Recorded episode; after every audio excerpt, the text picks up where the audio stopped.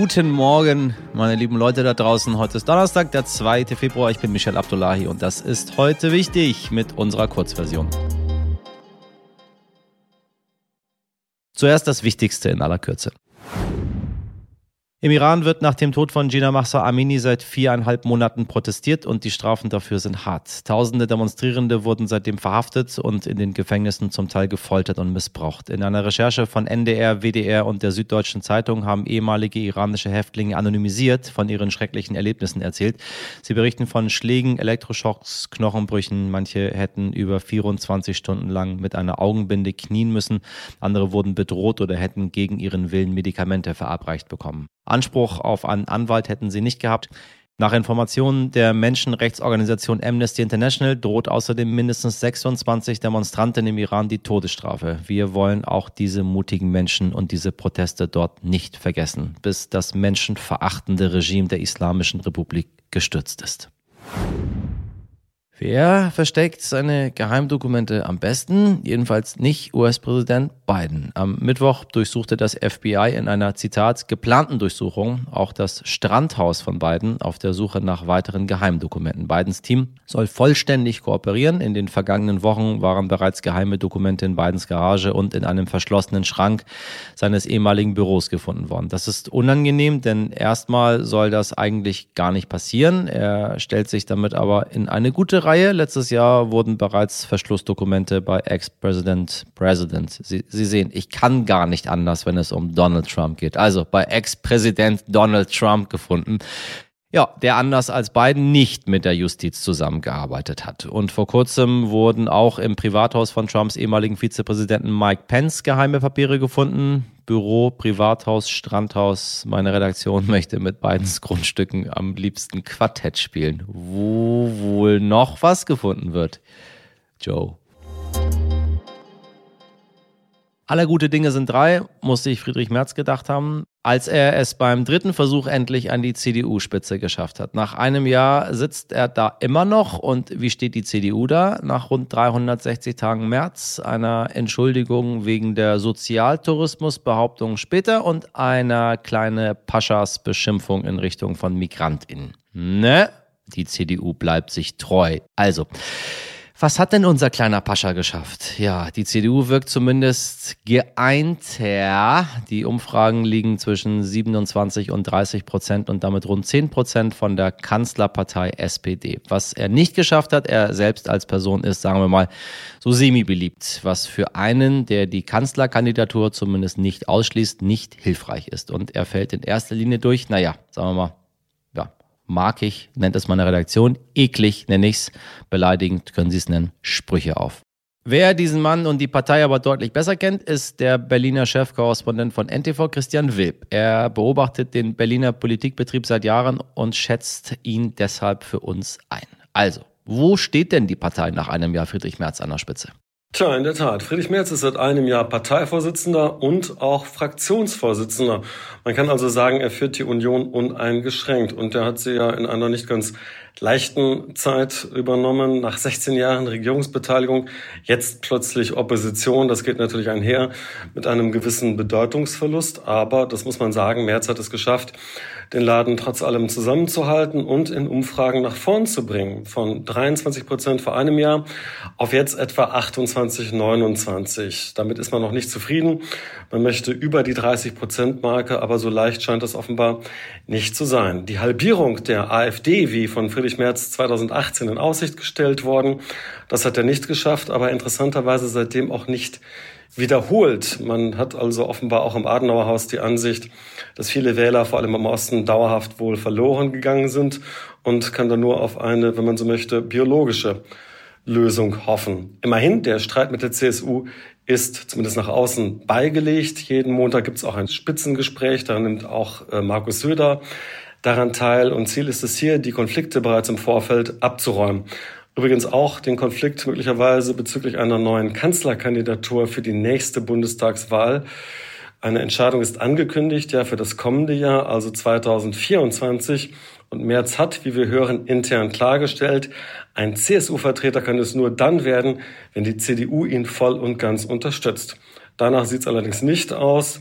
Man kann davon ausgehen, Merz wird es beim nächsten Mal selber wissen wollen. Was hat der Parteichef im letzten Jahr hinbekommen oder auch, sagen wir mal, nicht hinbekommen?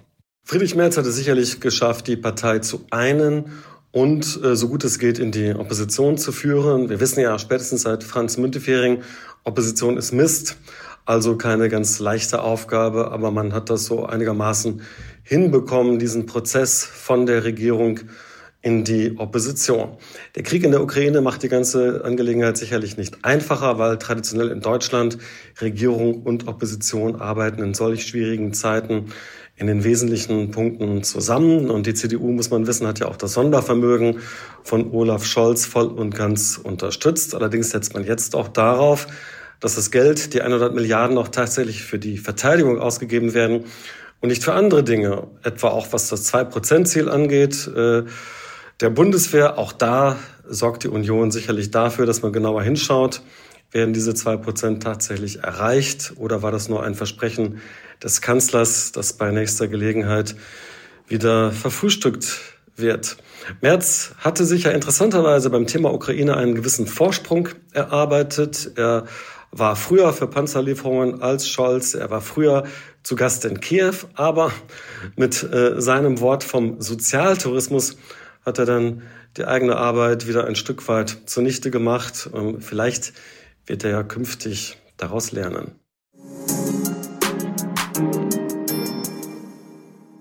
Das Gefühl, einfach immer weiter zu arbeiten, obwohl sich eine Krise über der anderen stapelt und dabei feststellen zu müssen, dass der Stress immer weiter zunimmt. Das wollte die Journalistin und Autorin Sarah Weber so nicht mehr hinnehmen. Darum hat sie ein Buch geschrieben, wie sich unsere Arbeitswelt zum Besseren verändern lassen könnte.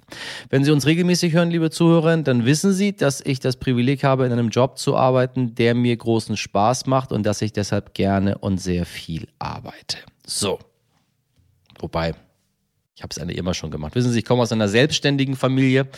Ähm, da wurde halt immer gearbeitet und so bin ich irgendwie auch groß geworden und wir haben irgendwie uns immer die Arbeit so ausgesucht oder gelegt zumindest oder zusammengehalten, dass sie uns Spaß gemacht hat, weil Arbeit einfach ein ganz, ganz elementarer Teil des Lebens ist. Und ich weiß nicht, vielleicht ist es auch eine kulturelle Sache. Man Arbeit nicht ganz so versteht als äh, iranisch erzogener, wie vielleicht so manch anderer, der nicht iranisch erzogen wurde. So, Mag aber auch nichts mit dem Iran zu tun haben. Keine Ahnung. Also, ich weiß es nicht. Sarah Weber aber sagt, selbst wenn man die richtige Wahl getroffen hat, sich einen Job suchen konnte, der einem gefällt, so haben sich doch die Arbeitsbedingungen verändert. Personalmangel und mehr Arbeit, ohne dass das eigene Gehalt angepasst wird. Und dann das Versprechen, dass man sich einen Lebensabend im Wohlstand erarbeiten kann.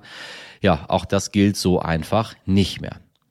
Wobei auch da muss ich sagen, das gilt natürlich für Selbstständige nie, weil wir ja, Sie wissen, diese ganzen Sozialabgaben in dieser Form nicht haben. Also es ist sehr, sehr schwierig, weil ich das Gefühl habe, in Deutschland ist Arbeit immer Arbeit der klassischen Arbeitnehmer und alle anderen fallen da so ein bisschen raus. Man lernt in der Schule in Deutschland ja auch nicht selbstständig zu werden, sondern immer eine Ausbildung zu machen oder zu studieren, um dann irgendwo angestellt zu werden.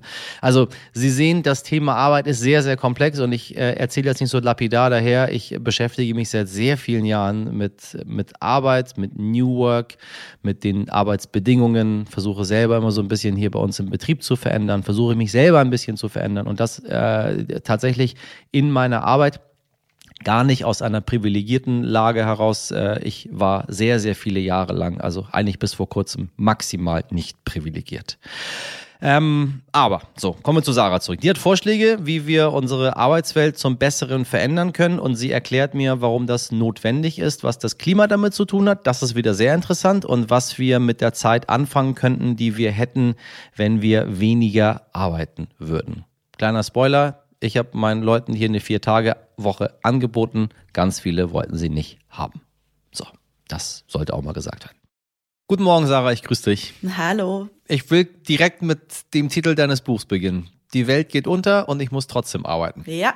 Mm, ist, finde ich, wunderbar. Hört sich aber äh, schlecht an. So. Oder meinst du es positiv? Naja, also dieses Gefühl irgendwie, wir arbeiten alle so weiter, obwohl gerade eine Krise sich auf die andere stapelt. Das ist nicht positiv, aber ich glaube, wir können was Positives daraus machen und alles für alle besser machen. Wie kam es zu dem Titel?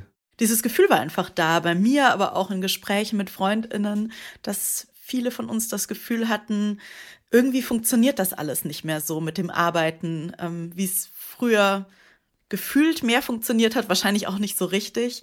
Und dass Corona und dann auch der Krieg und die Klimakrise einfach ähm, sehr, sehr viel sind und es sich seltsam anfühlt, so weiterzuarbeiten, als wäre nichts passiert. Ich habe ein bisschen das Gefühl, das ist ein sehr, sehr deutsches Problem. Ich äh, habe mit anderen Kulturen, anderen Ländern und Völkern überhaupt nicht das Gefühl, dass die Menschen die Arbeit so sehr hassen, wie man das in Deutschland tut. Äh, und ich würde das einfach gerne verstehen, warum das so ist. Siehst du das ähnlich oder hast du das Gefühl, das ist, äh, das ist eine weltweite Angelegenheit? Ich glaube gar nicht, dass es darum geht, die Arbeit zu hassen. Es gibt ja auch viele Leute, die gerne ihren Job machen und so. Aber dieses definieren über die Arbeit und Arbeit als so super wichtiges Ding im eigenen Leben. Das ist, glaube ich, schon eine Sache, die wir hier in Deutschland gut können, die auch in den USA die Menschen sehr gut können.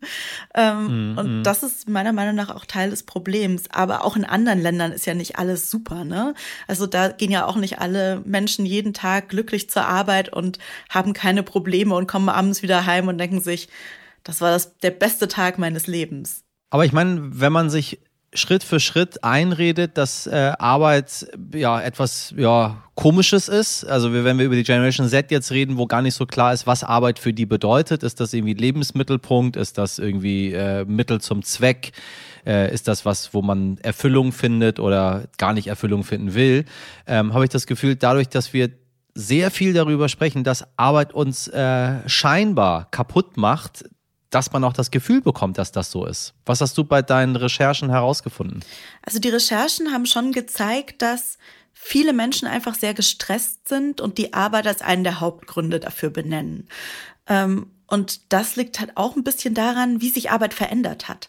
Also dass wir öfter im Homeoffice arbeiten und irgendwie unsere Arbeits-E-Mails auch auf dem Handy sind und Arbeit damit irgendwie immer dabei ist in unserem Leben, dass in vielen Jobs die Arbeitsbedingungen über die Jahre irgendwie immer schlechter geworden sind, ohne dass jetzt das Gehalt mit hochgegangen wäre oder so und dass viele Leute einfach sagen, so will ich das nicht mehr, so will ich da nicht mehr mitmachen. Vor allem, weil halt auch dieses Versprechen von, du arbeitest hart und danach hast du es besser als deine Eltern und hast ein total gemütliches Leben und ähm, kannst später eine tolle Rente haben.